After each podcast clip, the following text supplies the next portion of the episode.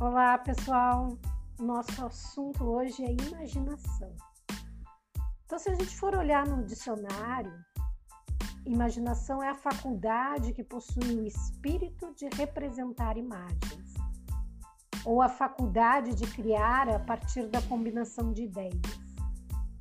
Se a gente for lembrar assim dos filósofos, muitos falaram sobre a questão da imaginação. Aristóteles, por exemplo, ele disse que a alma nunca pensa sem uma imagem mental. Outro filósofo chamado Hume diz que nada que a gente imagina é absolutamente impossível. Kant diz que a gente pega as mensagens sem sentido, incoerente, que as mensagens que a gente vê, que a gente sente e transforma em imagens.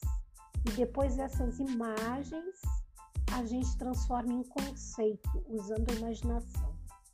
Tá difícil de entender?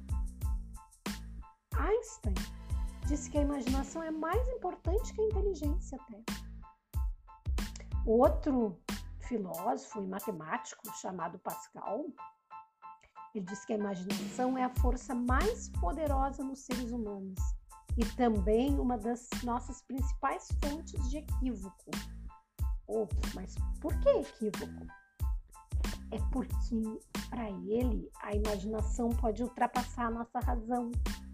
E aí a gente acaba confiando nas pessoas ou em alguma situação, apesar da nossa razão dizer que não é bem assim. Então a gente acaba acreditando mais na imaginação. Mas eu quero falar com vocês sobre o pensamento de um filósofo em especial, René Descartes. O Descartes, ele diz que a imaginação é aquilo de que o pensamento tem que se afastar porque ele é mais um obstáculo do que uma ajuda. Mas o, Descartes, ele é meio contraditório, porque, na verdade, ele utilizava muito a imaginação para poder formular né, as suas ideias.